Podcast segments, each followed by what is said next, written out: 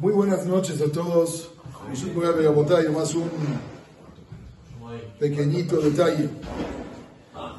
Me imagino que todo el mundo antes de salir a trabajar hace tefilá. Hay uno que también hace tefilá, se llama el gateo. El ladrón todos los días se despierta en la mañana y ¿qué le dice a Boyabalam? פותח שערים בתבונה, משנה עיתים, מחליף את הזמנים, ומסדר את הכוכבים, también si hay que arreglarle no a los vecinos cualquier cosa. Y hace tefilá que todo salga bien, que salgan bien y que regresen bien con tesoros muy grandes.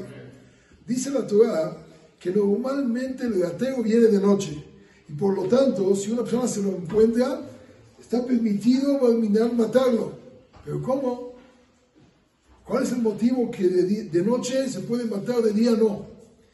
Un gateo que viene de noche, nos dicen los hajamim, tiene miedo de quién? Del dueño de la casa. Mas no tiene miedo de Bogaolam. Porque igual sabe que está haciendo algo malo. Pero viene de noche para que el dueño no lo agarre. Si lo agarra el dueño por la pena que lo va a agarrar, es capaz de matarlo. Por lo tanto, a cable o queja, a le. Si alguien te madruga a matarte, tienes que matarlo. Dejemos ese tema ahorita a un lado y veremos ¿Quién es el gatero profesional número uno del mundo entero? Yetzerara.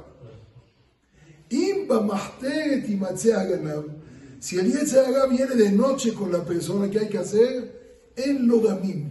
No te apiades de él. No negocies con él.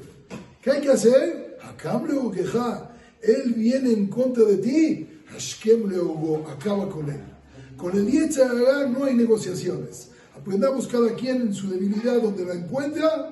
Con el Yetzirah directamente hay que dar y Caminemos con el Yetzirah todo. Amén, amén.